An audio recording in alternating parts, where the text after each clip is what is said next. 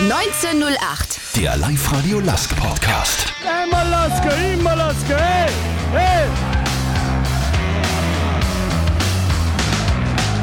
Mit Wolfgang Müller. Servus, grüß dich, hallo, herzlich willkommen zum Live-Radio Lask Podcast 1908. Diese Ausgabe präsentiert euch Zipfer, urtypischer Partner des Lask. Zu diesem erfreulichen Beginn der neuen Saison darf ich euch unsere Expertenrunde zum traditionellen Viererschnapser begrüßen. Georg Duschelbauer von Live Radio, danke dir fürs Dabeisein. Servus. Günter Meyerhofer von den Oberösterreichischen Nachrichten, Hallo. herzlichen Dank auch dir. Und Roland Streins von Sky Sport Austria, danke dir fürs Kommen. Servus, grüß euch. Bevor wir loslegen, was darf ich euch zum Trinken anbieten? Ein Zipfer Urtyp, ein Dreiern Radler oder ein alkoholfreies Helles beziehungsweise ein Wasser von BWT, still oder prickelnd? Äh, ein Urtyp bitte. Ein stilles Wasser bitte. 30 Grad, Wasser, bitte. Für mich ein Urtyp, Prost dich an.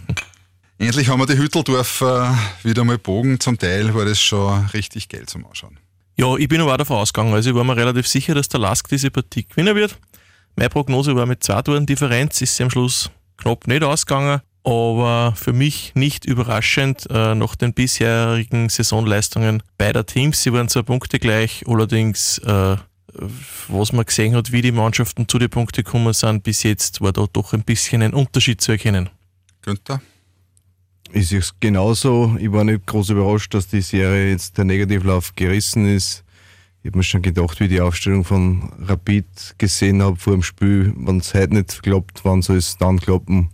Und es hat sich dann auch so ausgestellt, dass der Lask einfach die bessere Mannschaft war. Ole? Ja, acht Mann Rotation ist zu viel. Insofern äh, war die Tendenz einmal klar, wobei gegen Rapid hat es schon oft Tendenzen gegeben, die scheinbar klar waren. Naja, jetzt hat man dieses Trauma besiegt mit dem, der das Trauma mitunter zugefügt hat auf der eigenen Betreuerbank. Und das war schon eine sehr entschlossene, gute und eine angezogte Leistung am Ende. Vier Runden Meisterschaft, ein Runden Cup, im Cup weitergekommen.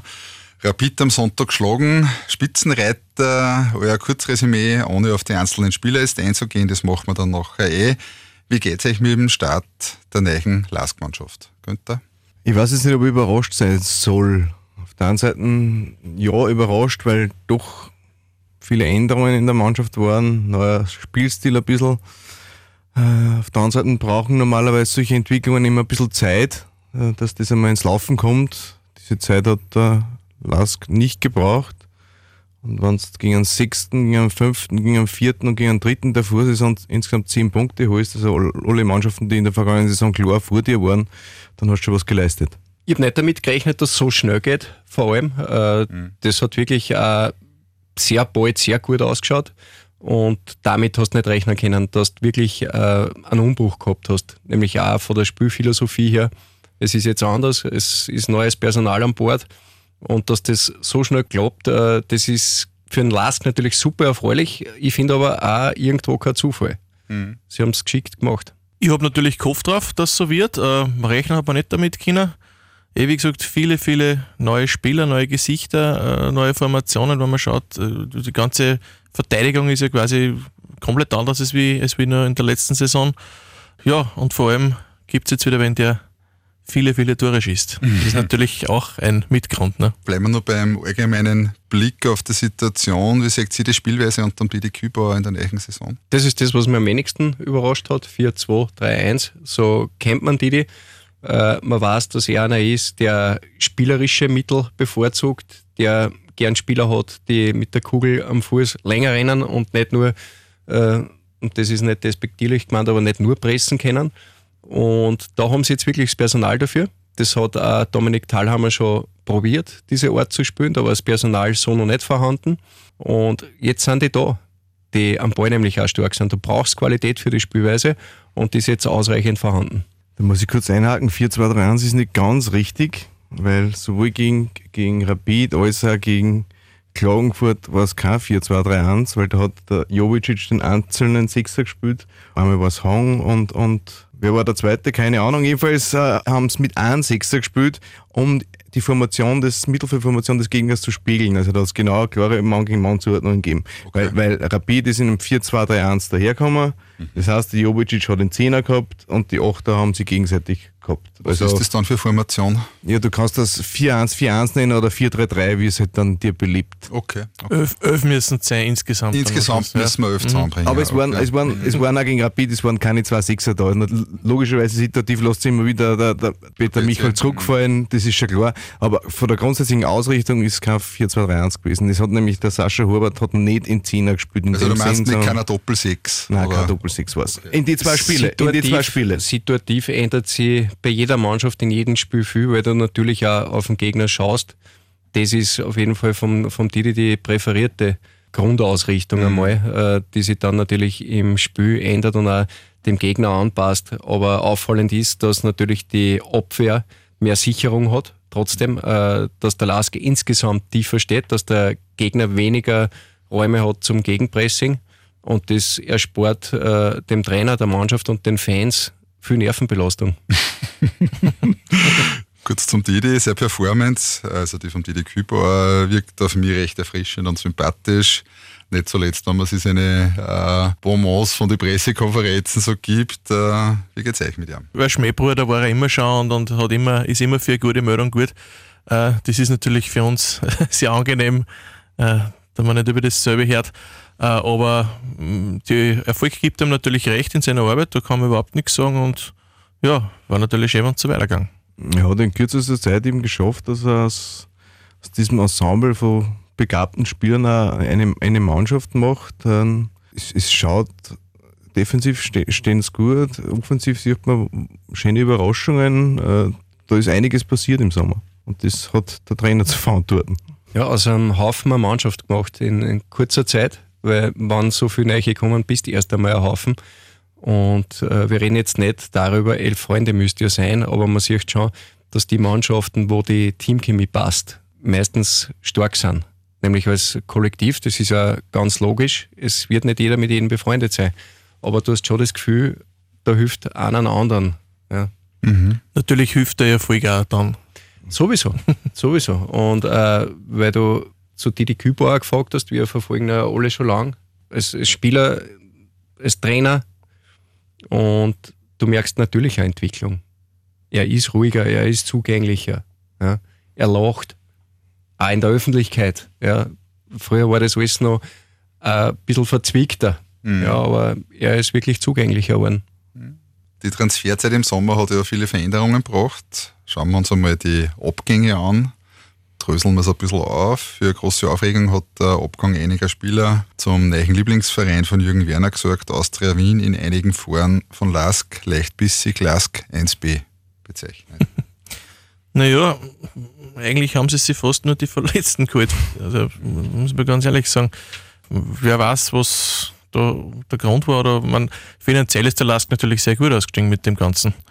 Äh, und wenn man sich jetzt anschaut, wie viel die dort jetzt gespielt haben oder spielen, ist der Lask auch sportlich nicht so schlecht ausgestiegen, sage ich mal. ich denke, dass du bei den Transfers schon auch ein bisschen in einer Lotterie bist. Ja, du holst den Marin Lubicic, der trifft wie verrückt. Das kannst du so nicht planen. Dass der Qualität hat und dass da einen richtig guten geholt haben, das ist klar. Aber dass der so trifft. Ja. Der Austria holt den Holland, der verletzt sich. Ja, bei Ragusch hat man es gewusst. Also insofern hast du schon auch ein bisschen mit Glück und Pech zu tun, aber nicht ausschließlich, ja, weil du musst trotzdem die dann holen, die auch funktionieren. Und eine Saison dauert ja länger als vier Runden. Insofern sollte man ein bisschen vorsichtig noch sein, aber es schaut sehr gut aus im Moment. Ich sage mal so, der Umbruch war notwendig, ich glaube, da sind wir uns einig. Äh, Die Voraussetzung für einen Umbruch war denkbar schlecht, weil welchen Spieler ist irgendein anderer Club nachgerannt nach den Leistungen der Vorsaison? Also war es relativ schwierig, äh, Spieler tatsächlich wegzubekommen aus dem Kader. Und man muss auch sagen, dass die Lask-Spieler ja nicht schlecht verdient haben beim Lask. Also muss man der Austria dankbar sein. Muss man da Ja, Austria schon, dankbar sein. Ja, ähm, dass dann für einen Marco Ragusch so eine Summe ausgeben, der seit November 2020, glaube ich, sechs Bundesligaspiele gemacht hat. Bei allem Talent. Man muss nur hoffen, dass er endlich wieder fit wird und dann kann er auch für die Austria.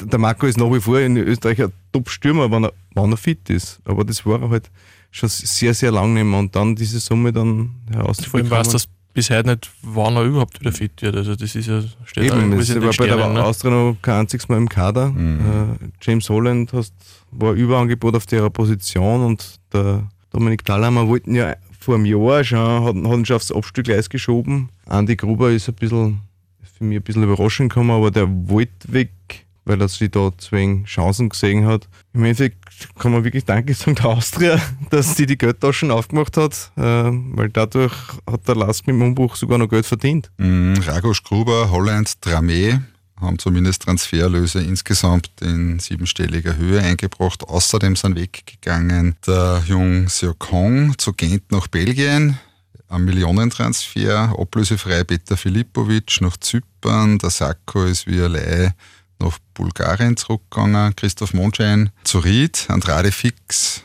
zu Bielefeld, das fällt ja auch noch in das Transferfenster eine und bei Dario Maresic hat die Leihe ein Ende genommen. Die jungen Sturmhoffnungen, äh, Altumpass und Krieger sind ebenfalls abgegeben worden. Eierblick auf die Seite der Abgänge insgesamt. Ja, du hast jetzt eine lange Liste aufgezählt mhm. äh, und jetzt überlegen wir mal, wie viele davon wirklich äh, Stammspieler waren oder regelmäßig gespielt haben. Arg viel waren es nicht, ganz ehrlich gesagt. Also von dem her war es jetzt nicht sehr überraschend, dass die äh, gegangen sind. Oder wie viele jetzt Stammspieler wären, das ist die zweite Frage nämlich. Mhm. Und ich glaube, dass sich der Last tatsächlich verstärkt hat. Mhm. Und natürlich auch mit dem Kooperationsclub FC Juniors insgesamt dann der Kader doch sehr groß. Mhm. Kostet alles ein bisschen Geld. Mhm. Und weil der Günther vorher gesagt hat, äh, es ist nicht einfach, jetzt einen Umbruch einzuleiten, weil du Spieler schwer wegkriegst. Du hast jetzt die Listen aufzählt, die, die weg sind. Mhm. Und ich glaube, es ist jetzt der ideale Zeitpunkt gewesen für einen Umbruch, weil da ist dann ein Trainer, der für andere Philosophie steht. Dann äh, Präsident Gruber hat es auch bei uns in einem Interview gesagt, dass äh, da ein frisches Blut da wieder her muss, mhm. dass manche Spieler ein bisschen satt wirken. Ja, gesagt, getan, hätte ich gesagt. Ein bisschen schade ist um einen Hang, muss ich ganz ehrlich sagen. War vielleicht ein bisschen überraschend, dass der äh, weggegangen ist, weil er doch äh, ja, sehr gut gespielt hat teilweise und, und sehr bemüht und glaube ich Publikumsliebling war. Andererseits muss ich sagen, dass wir da eh gut besetzt sind auf diesen Positionen. Also da haben Geiler einige, einige Leute. gleich beim Start. ja. Aber gut, so ist das Geschäft. Ne? Bei den Zugängen hat es ja meiner Meinung nach gehörig geschnalzt und da stehe ich sicher nicht alleine da. Der Radovan Vujanovic hat diesmal ohne Ankündigung einen Verteidigungschef und einen Goalgetter geholt. Ex-Pauli-Kapitän Philipp Ziers stabilisiert die Abwehr, hat einen Vertrag bis 2025 unterschrieben. Mare Lubicic performt vorne, zumindest jetzt am Anfang, wie der Frigert in seinen besten Zeiten. Da gibt es eine Kaufoption. Naja, also was da gekommen ist im Sommer, da muss man ehrlich sagen, also Günther hat eh gesagt, wirklich Verstärkungen, wirklich Verstärkungen. Und äh, ja, vor allem Lubicic ist natürlich ein Traum. Und ich glaube, dass das auch für die anderen Spieler im Kopf eine ganz andere Situation ist, wenn du immer das Gefühl hast, da ist einer drinnen, wenn wir die Kugeln in die Mitte bringen, da schäbert es jetzt dann gleich einmal. Ja, äh, finde ich, siehst du am allerbesten anhand des Golgi. Mhm. Ja, ja. Der drei Tore hat, der Und hat blüht auf. Wieder. Blüht total mhm. auf. Äh, und vor allem äh, fokussiert sich die Abwehr nicht so sehr auf ihn. Ja, er hat vielleicht das eine oder andere Platzl mehr, weil halt mit Marin Lubicic einer da ist, den du nie aus die Augen lassen darfst. Und jetzt haben wir noch gar nicht über Koluris geredet, der tut mir ja fast ein bisschen leid, weil der ist auch angeblich mit Top-Qualität ausgestattet, habe ich auch schon von anderen Sportdirektoren äh, bestätigt gekriegt, die nicht beim LASK sind. Mhm. Und der kriegt halt äh, seine 30 Minuten ja. und da ist oft die Partie schon gerannt. Ja, gut, mit dem muss man leben, aber wir müssen froh sein, dass wir einen mhm. zweiten in der Hinterhand haben. Einen zweiten ja, Stürmer. da reden wir dann eh noch, ja. noch reden wir mal über die zwei Ziereis und Lubicic. Ja, Lubicic äh, kannst, kannst nicht rechnen damit, wenn du schaust, äh, wie viele Einsätze der gehabt hat in Kroatien bei Split, war für mich irgendwie eine Wundertüte. Ich habe mir in der Vorbereitung angeschaut, äh, da war er noch nicht so torgefährlich, aber irrsinnig lauffreudig. Das hat man schon gesehen. Und ja, der Einstand ist halt ein Traum. Und nicht nur die Tore, sondern auch seine Assists gefallen mir sehr gut. Also gerade gegen ja. Rapid jetzt wieder Zuckerpasta am Nakamura, also herrlich. Den zweiten hätte er im Kolore spielen müssen, den zweiten Zuckerpasta. Das ist immer ein bisschen zu lang gehabt. Nein, aber, aber man sieht, der Bursche kann Fußball spielen. Also der ist technisch beschlagen, einsatzfreudig, kann einen Kopfball machen, wie man in Wolfsberg gesehen hat. Da ist sehr viel da und er profitiert natürlich jetzt auch davon, dass, wenn es einmal rennt, die drei Tore gegen Schwarz waren, glaube ich, Gold wert, weil dadurch hat er gewusst, okay, ich treffe in der Mannschaft. Und dann spürt sie sich einfach leichter. Das ist genau das Umgekehrte von der vergangenen Saison. Da hat keiner getroffen, egal wenn es hinstehen hast, kostet. Und das setzt sich irgendwann im Kopf fest, ich triff nicht, ich triff nicht, ich triff nicht. Und da ist jetzt der umgekehrte Fall. Da sind wir in die wunderschönen hypothetischen Fußball- Denkmodelle, was war passiert, hätten die einen Lubicic voriges Jahr gehabt, dann gab es jetzt keinen Umbruch. Recht viel Konjunktiv war da dabei, aber das sind dann die interessanten Gespräche. Genau. Ja, mit Ziers hast du natürlich jetzt einen echten Routinier da hinten drinnen. Also der ist natürlich Goldes wert, der alles zusammenhält und man sieht es auch, Felix Luckene, der letzte Saison eigentlich wenig gespielt hat, ist fix dabei jetzt immer und profitiert natürlich auch extrem, äh, wenn du dann so einen erfahrenen Mann neben dir stehen hast. Ne? Und sie haben sehr viel Erfahrung jetzt dazu gekriegt, das muss man sagen. Äh, Stojkovic. Stojkovic, ja, Jovicic, der Peter Michal ist mittlerweile mit Erfahrung ausgestattet, aber es sind jetzt einfach auch, so hat man das Gefühl, sehr viel starke Personalities am Platz, die sich das nicht gefallen lassen wollen, Ja. wenn es nicht läuft. so, so, so hat man das Gefühl irgendwie. Ja, es hat sich tatsächlich was, in, ich glaube, in der, in der Hierarchie der Mannschaft geändert. Zias war Kapitän bei St. Pauli, Stojkovic war einer von den Ersatzkapitäne bei Rapid, Kuluris war auch Kapitän bei Atromitos Athen, also Peter, äh, Robert Schul, Peter, Robert Schul ist, ist, ist auch ein Führungsspieler und teilt ein, das hat man Wieso gleich sagst du gesehen. Peter, weißt du was? seine Augen blitzen, seine Ohren leuchten, blinken.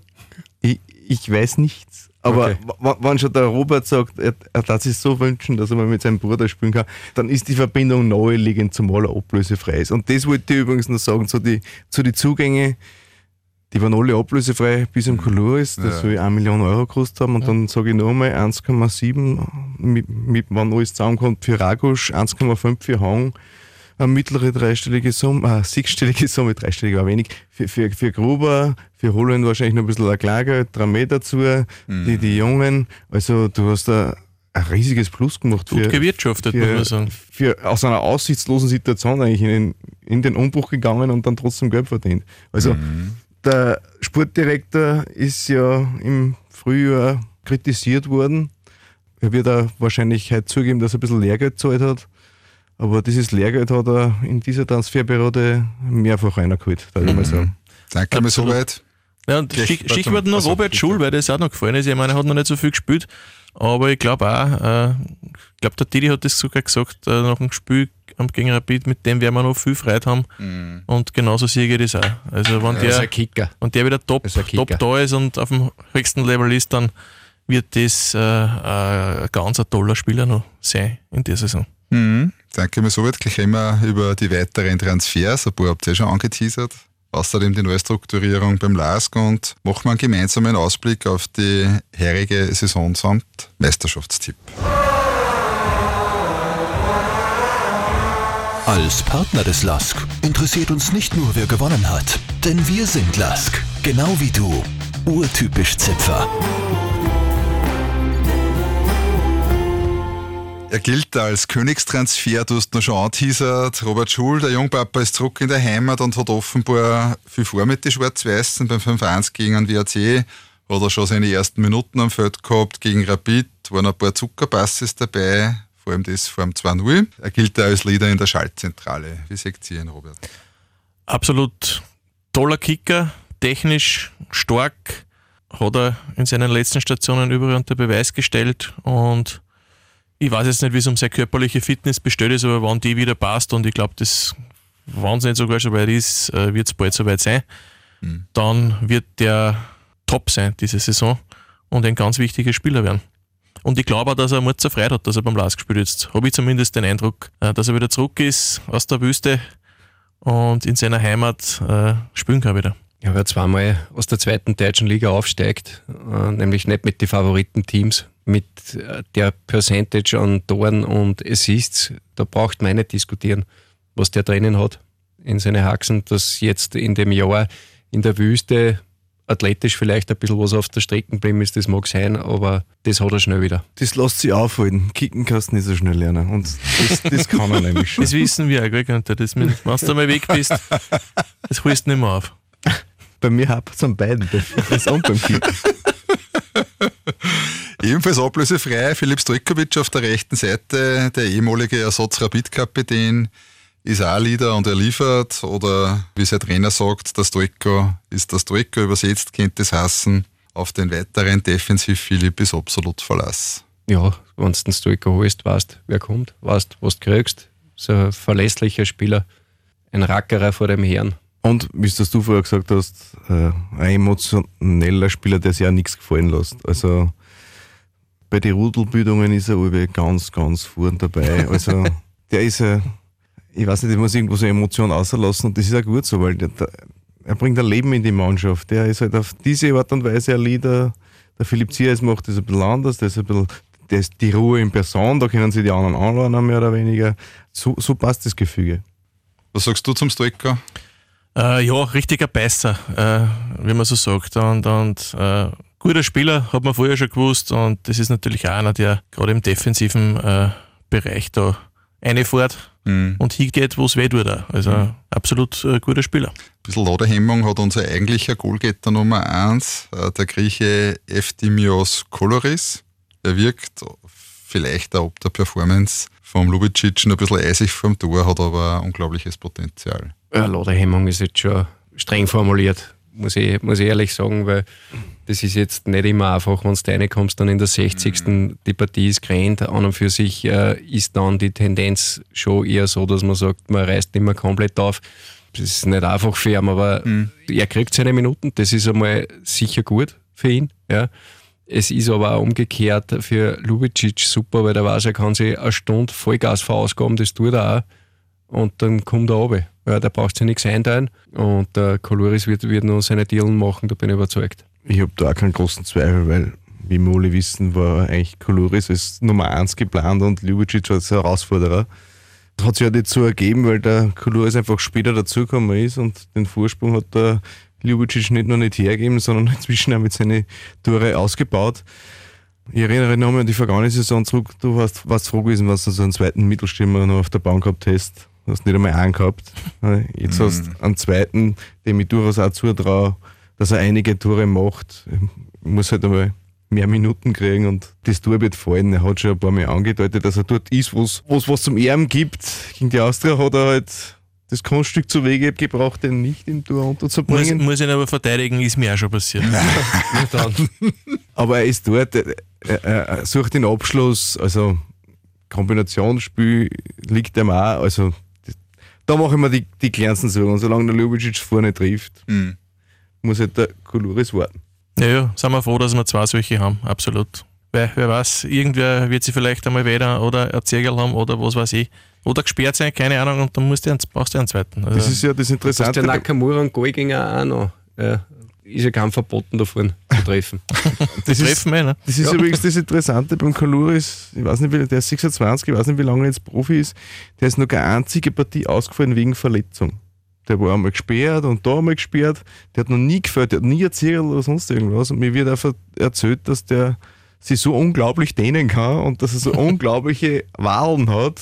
Also der ist fit, fit, fit mhm. und belastungsfähig. Und auch der hat noch ein bisschen einen Rückstand, so wie, so es der Robert Schul hat. Äh, ich glaube, das Beste haben wir noch lange nicht vor ihm gesehen. Mhm.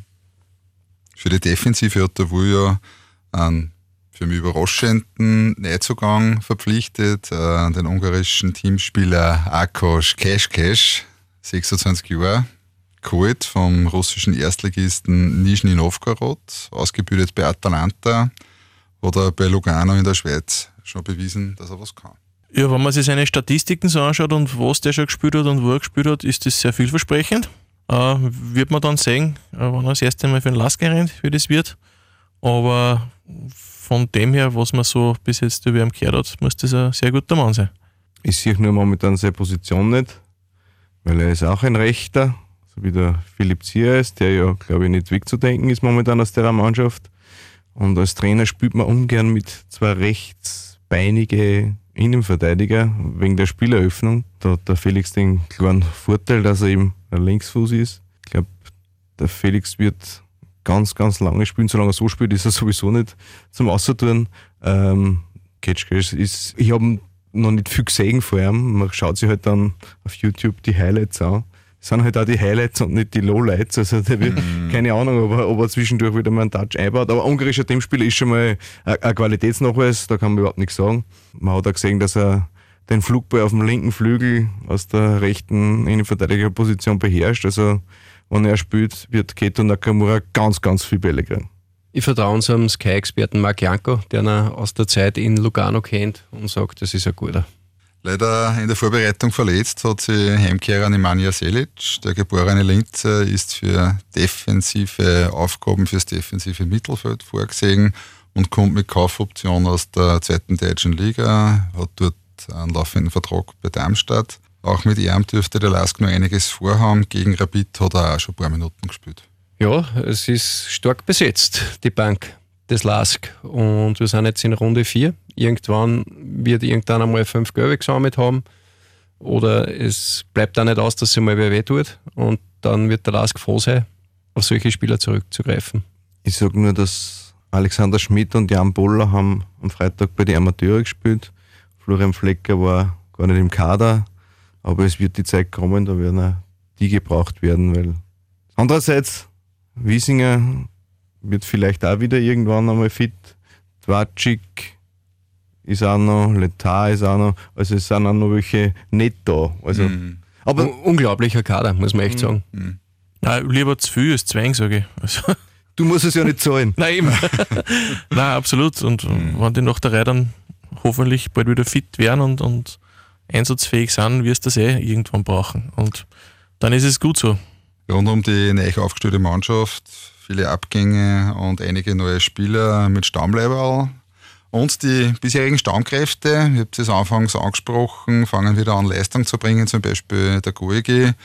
Dem ist ja letztes Jahr nach seinem Comeback nicht so viel aufgegangen und der performt wieder.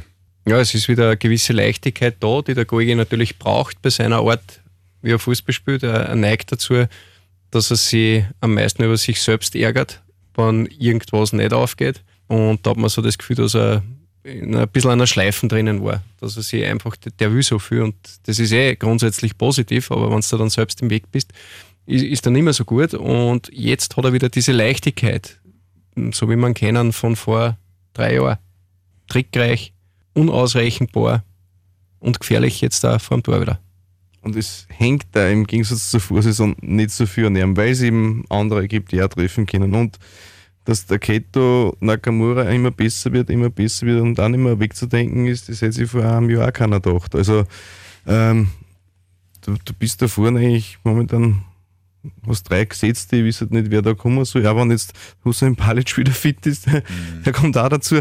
Ähm, der Kader ist einfach nicht nur mit viel Qualität ausgestattet, sondern du hast da, kannst auch reagieren, wenn was passiert oder, oder wenn gerade einer mal nicht so gute Phase hat. Der Kader ist wirklich gut, breit aufgestellt. Aber nach vier Runden, wenn du viermal äh, wenn's, wenn's nicht verlierst, schaut immer alles gut aus. Wenn man, wenn wenn's viermal in die Hosen geht, dann reden wir halt ganz anders. Beim Goegi ist einfach, äh, wenn man du hast schon gefragt hast, der letzte Saison auch bemüht wie immer und, und viel gerannt. Es ist ihm halt äh, nicht wirklich viel aufgegangen. Und jetzt geht's wieder auf. Und das kennen wir alle, wenn es dann einmal aufgeht, dann geht's da meistens öfter und länger auf. Und dann ist das natürlich sehr, sehr gut. Ein paar Fragezeichen haben wir auch noch. Philipp Wiesinger ist noch nicht ganz klar, was passiert. Ebenso bei Jan Boller. Der hat nur noch ein Jahr Vertrag und hat jetzt in der zweiten gespielt. Wie seht ihr diese offenen Punkte? Wie lange geht Transferzeit noch? Ich weiß gar nicht. 1. September. 1. Also September. 31. August. 31. 31. August, das heißt, da ist ja noch ein bisschen Zeit. Ja, man weiß es nicht, also kann natürlich alles passieren. Beim Jan Broller hängt es, glaube ich, davon ab, wie der Gesundheitszustand von Philipp Wiesinger ist, wie sich das entwickelt und da wie sie zeitnah fit wird oder wenn die Aussicht darauf besteht, dass er fit wird, dann kann ich mir schon vorstellen, dass der Jan abgegeben wird.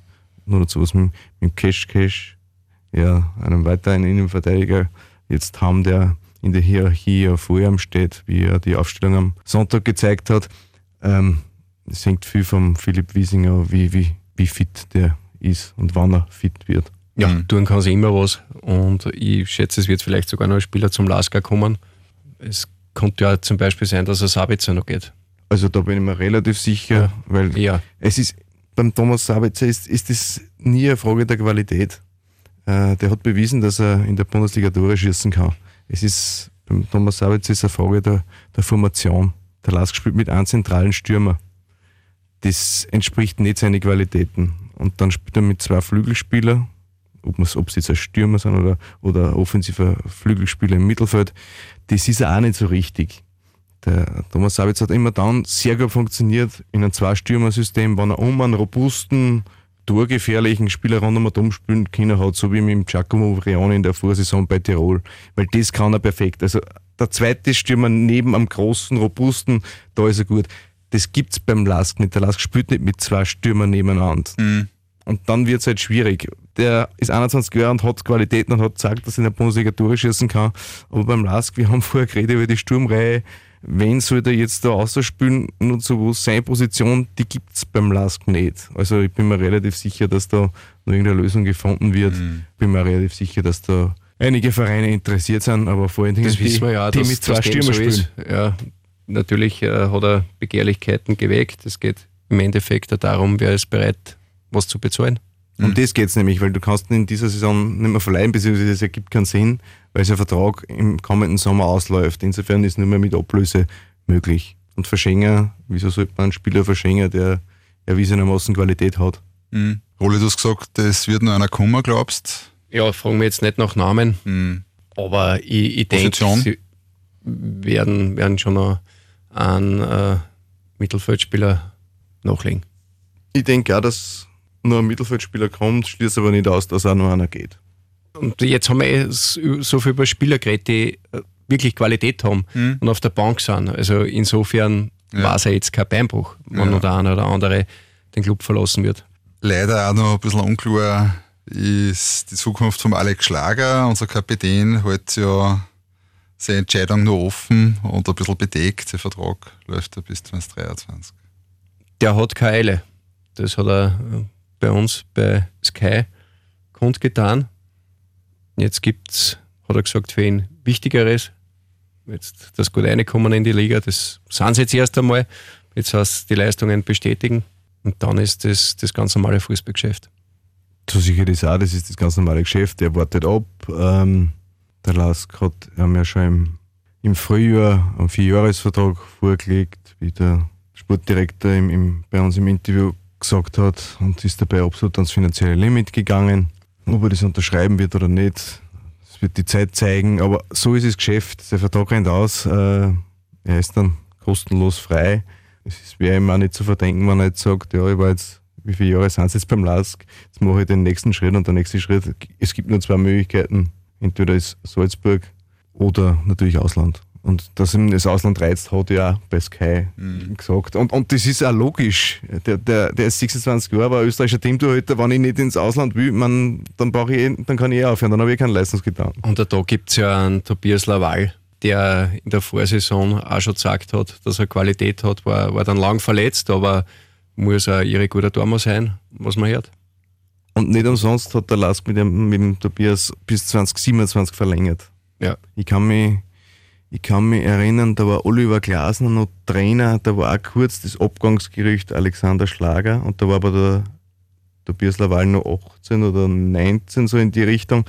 Auf die Frage hin, was, was passiert da, wenn Schlager geht, ja, dann steht der Tobi im Tor, Mhm. hat der Oliver Davon- Glasner gesagt. Ja, und davon ist er auszugehen. Wichtig war halt, dass der Gassi zumindest die Saison noch beim Lask fertig spielt und von dem können wir ausgehen, glaube ich. Denke auch. Ja.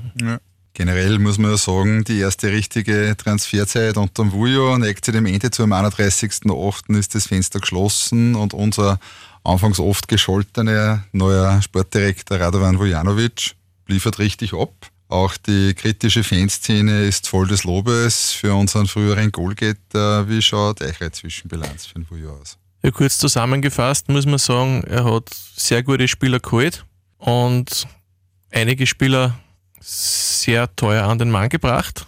Also von dem her alles richtig gemacht bis jetzt. wir sind immer noch erst in der vierten Runde und in der vierten Runde mit der Böhm-Führung, da schaut alles natürlich ganz super aus. Aber die Tendenz geht dahin, dass man ein sehr gutes Zeugnis ausstellen kann. Wie gesagt, er hat verdient mit dem Umbruch und die Mannschaft ist trotzdem besser geworden. Das, muss, das ist, glaube ich, nicht so einfach, das zusammenzubringen. Kommt nicht so oft vor, glaube ich. Ja, die haben das gut gemacht jetzt im, im Sommer. Ich meine, er wird es nicht allein machen, Vujanovic. Aber die Transferzeit war jetzt richtig gut. Ja. Mhm. Wir sind ja vor, glaube ich, zwei Monaten sind wir da gesessen und haben über haben unsere Bedenken mehr oder weniger stark geäußert, was dieses Transferfenster betrifft. Äh, die Angst von vielen Fans, dass mit dem Abgang von Jürgen Werner im sportlichen Bereich äh, vieles auseinanderbrechen könnte, äh, war sichtlich unbegründet.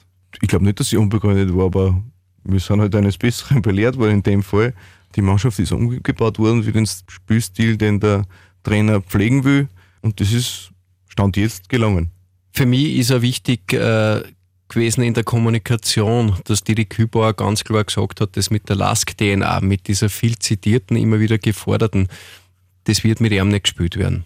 Mhm. Und somit ist die Mannschaft nicht an was gemessen worden jetzt, äh, was der Trainer eigentlich gar nicht will, sondern er hat sich hingestellt, hat gesagt, pass auf, so spielen wir nicht mehr, wir attackieren nicht mehr auf Teufel komm außer im Gegenpressing bei jeder Gelegenheit.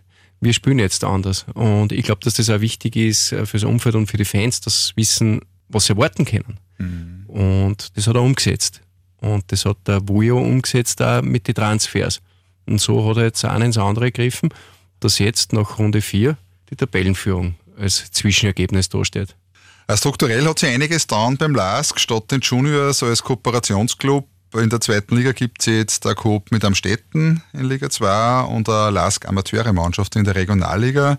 Dazu ist eine echte Schnittstelle zwischen Nachwuchs und Profis seit Juli aktiv.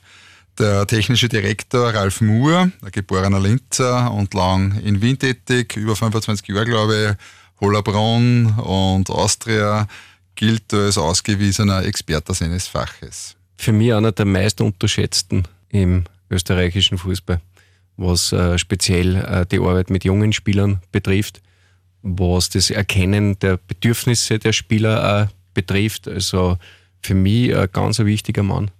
Absolut und ich finde auch, dass das auch keine schlechte Idee war, da jetzt diese Juniors quasi aufzulösen und, und äh, echte Amateure-Mannschaft zu haben, eben auch die Coop mit Amstetten. Ja, die Fans gefreut sehr, was man so hört. Also die, denen taugt das auch. Und ja, ich glaube, das passt schon. Das hat sich ja sportlich schon bewährt, weil Nemanja Celic hat unten gespielt, Boller hat unten gespielt, Schmidt hat unten gespielt. Das war vorige Saison. Der Hussi auch. Mhm. Genau, Hussein Balic ist auch unten gespielt. Das war vergangene Saison, also bis am Boller war es nicht möglich gewesen, weil die Spieler halt nur auf Kooperationsbasis äh, beim FC Juniors OÖ spielen haben dürfen und dafür sind, hast du nur 22 Jahre alt sein dürfen. Und das ist auch wenn es nur Regionalliga ist, aber so, so richtige Pflichtspielminuten, ich glaube, das ist schon wichtig, wenn du zurückkommst von einer längeren Verletzung, dass du wieder, wieder ein bisschen leichter in einen Rhythmus reinkommst. Ist zwar nicht dasselbe wie Bundesliga, ist schon klar, aber zumindest einmal zum Anfang, ich glaube, allein deswegen hat sich dieses neue Konstrukt schon jetzt bewährt. Und, ja, und die Identifikation ist natürlich auch viel größer als mit dem. Die, die ist da und äh, A-Liga Hecher war trotzdem besser. Das ist meine persönliche Meinung. Ja, natürlich. Weil der Leistungsgap dann da nicht ganz so groß ist, aber vielleicht wird in Zukunft dann das eh so sein, irgendwann einmal. Nein, das ist auch das Ziel, mhm. dass über, wie soll ich sagen, kurzfristig nicht, mittelfristig der LASK 2 in der zweiten Liga spielt. Mhm. Für alle Dauerkartenbesitzer ist übrigens auch der Eintritt beim Frauenteam und bei den Amateuren inkludiert. Mittelfristig sollen mehr Spieler aus dem Nachwuchs den Sprung in den Profikader des LASK schaffen. Kurzfristig, also heuer, ist das Ziel sicher, den Sprung mit dem LASK in das obere Playoff, im besten Fall auf einen fixen Europacup-Platz zu schaffen. Wie seht ihr die Chancen, nach dem guten Saisonstart dieses Ziel zu erreichen? Ich sehe die Chancen als, als brutal hoch an. Ja. Äh, jetzt nicht nur wegen der ersten vier Runden. Jetzt wird dann für die anderen Clubs die internationale Belastung losgehen. Und aus meiner Sicht ist es so, dass jetzt für den Last Cast punkten, punkten, punkten. Es ist davon auszugehen, dass dann im Frühjahr nicht mehr alle international dabei sind. Somit werden manche Clubs, die vielleicht im Herbst noch straucheln, im Frühjahr wieder stärker sein. Das heißt, jetzt heißt es wirklich Punkten ohne Ende, dann kommt die Punkteteilung und dann den Flow weiternehmen das Ziel muss das obere Playoff sein, das ist sowieso klar. Und ich denke auch, dass das heuer wieder möglich sein wird. Es, wir waren letztes Jahr nicht so weit weg, muss man auch ganz ehrlich sagen, obwohl es eigentlich äh, nicht so eine gute Saison war. Äh, wir sind im Moment auf einem guten Weg und ich denke sogar, dass, jetzt, dass wir da jetzt nicht von Platz 6 oder 5 sprechen müssen, sondern vielleicht sogar ein bisschen weiter nach oben. Ich sage mal so, du hast jetzt schon neun Punkte Vorsprung auf die Austria. Wegen Punkteabzug. Also, das ist schon mal ein gutes Polster. Das sind die 22 Runden zu spielen. Im 4,5 Punkte. Achtung, Hochspannung. es, es sind noch ein paar Runden zu, zu spielen, also 18 noch bis, bis zum Ende des Grunddurchgangs äh, sind noch viele Punkte zu vergeben. Ich halte es da wie der Roland, jetzt musst du die Chance nutzen und, und die Basis schaffen, dass du in die Meistergruppe einziehst. Ähm, ist ja ein bisschen anders durch die Winter-WM, werden im Frühjahr ein bisschen mehr Spiele sein. Aber der Weg ist einmal voll viel der richtige. Ich meine, was willst du sagen als der Böhmführer? Willst du jetzt sagen, du willst jetzt Siebter werden? Das ist ja lächerlich. Wenn du sagst da oben, dann ist er international im Grunde das, das nächste klare Ziel. Mhm. Ja. ja. Ich glaube, statistisch vier Mal hat es den Modus jetzt schon gegeben und ich glaube, mit 30 Punkten hast du jetzt mal den Sprung in die oberen sechs geschafft. Aha. Ja. Dreimal 30 und einmal 29. Okay. Ja. Dann ist ein Drittel des Weges ja bereits geschafft. Ja, äh, ich glaube auch, dass das früher schaffen werden als in Runde 22.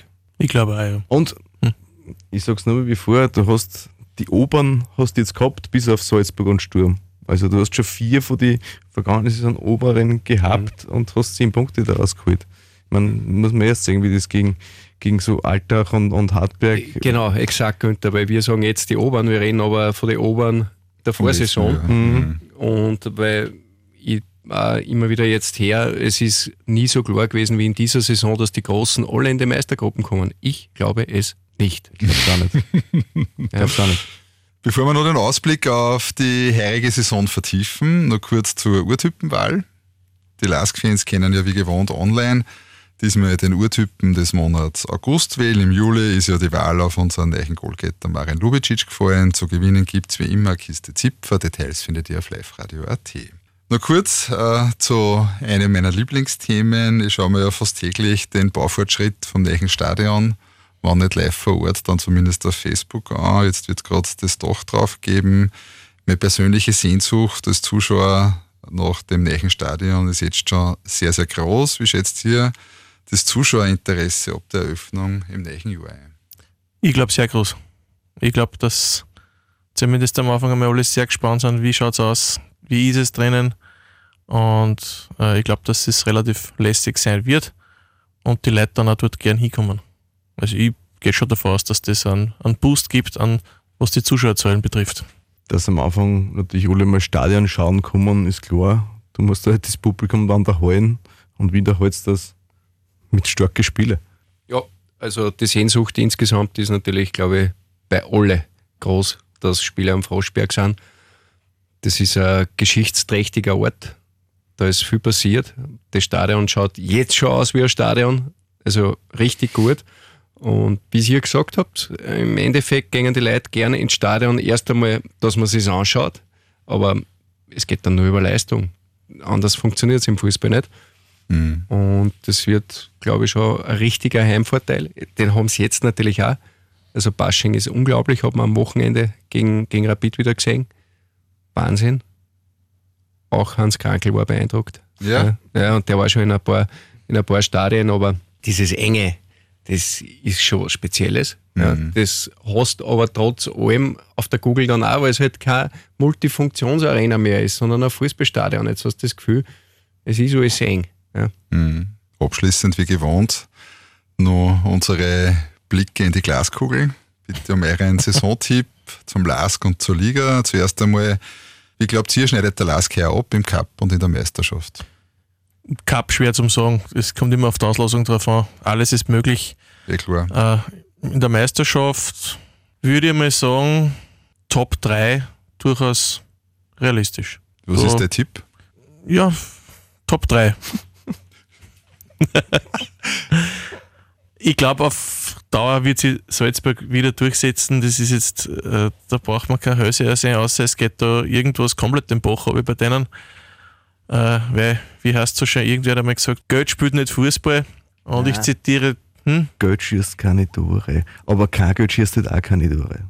Ja, aber Geld spielt nicht Fußball und der Didi Konstantin hat gesagt, doch, Geld spielt schon Fußball. Zwar nicht immer in einem Spiel, aber auf längere Zeit gesehen doch. Das heißt, äh, der Lask wird dritter Herr.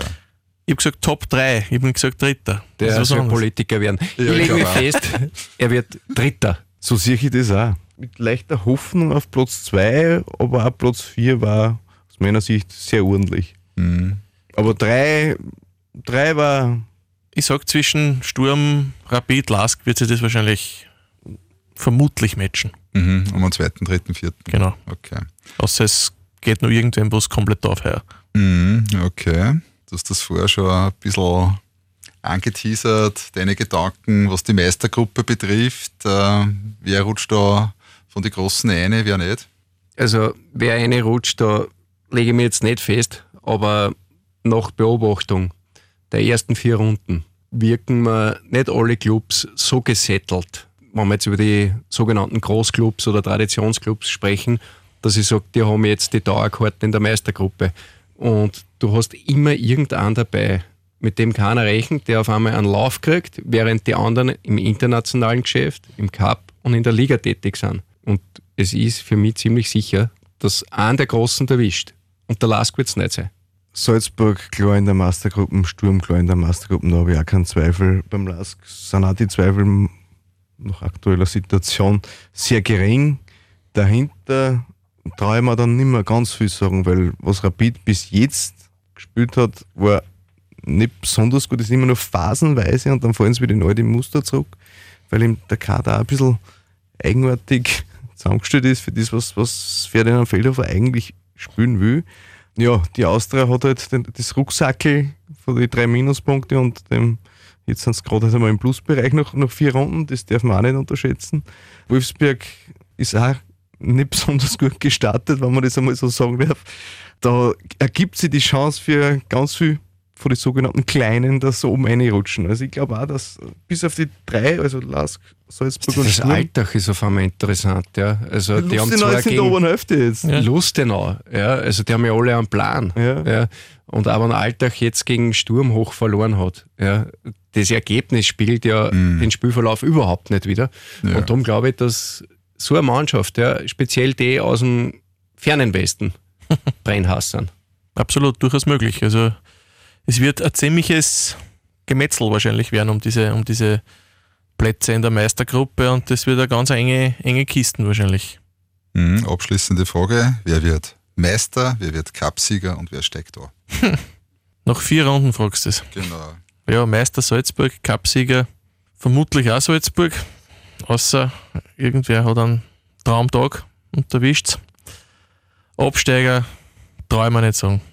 Kannst nicht sagen, jetzt, das ist absolut unmöglich. Ich darf mir auch beim Absteiger jetzt nicht so richtig festlegen wollen, also Master und Cupsieger mit großer Wahrscheinlichkeit, also Master mit sehr großer Wahrscheinlichkeit Salzburg, Cupsieger mit immer noch großer Wahrscheinlichkeit Salzburg, aber bei mir immer wieder alte Phrasen in einem Spiel kann immer viel passieren. Das kann halt einmal passieren. Ja, äh, Abstieg. Also jetzt, Stand jetzt, wenn ich hier in Hartberg ist, da war mir der Herr Obmann nicht mehr mit, mit der Spielausrichtung vom Trainer zufrieden. Dann bereitet mir das ein bisschen Sorgen. Andererseits, Lustenau hat, hat meiner Meinung nach bis jetzt überperformt. Ich schätze ihn nicht so stark. Ried war auch noch nicht wahnsinnig gut, bis auf die Partie gegen Rapid, die sie aber verloren haben. Ähm, hinten ist, ist, wird es wieder ganz eng und durch die Punkteteilung wird es wieder genauso Theater wie in der vergangenen Saison. Ja, ich mache es quick and dirty. Meister Salzburg, Cupsieger Salzburg, Absteiger sage ich da jetzt nicht, weil in das Stadion wir auch wieder fahren. Und Ja, ich, möchte, ich möchte mir die eine oder andere Bierdusche für diesen Tipp dann ersparen. Ich schreibe äh, den Absteiger, den ich glaube, auf einen Zettel tun wir in ein Kuvert und am Ende der Saison machen wir es gemeinsam auf. Voll cool, das machen wir okay. alle drei, oder? Also alle vier. Ja, Ja, passt das. Super. Perfekt. Alles klar.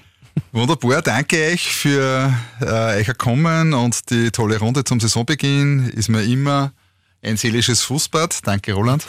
danke für seelisches Fußbad. danke, Günther. Ich habe eine Fußphobie, wirklich. Danke, Dusche. Immer gern. Freue mich auf eine tolle Saison, geile Spiele und äh, hoffentlich immer auf ein ausverkauftes Stadion. Wenn euch was am Herzen liegt, gerne euch ein Feedback als Voicemail unter podcast.liferadio.at. 1908. Der Live-Radio Lask Podcast.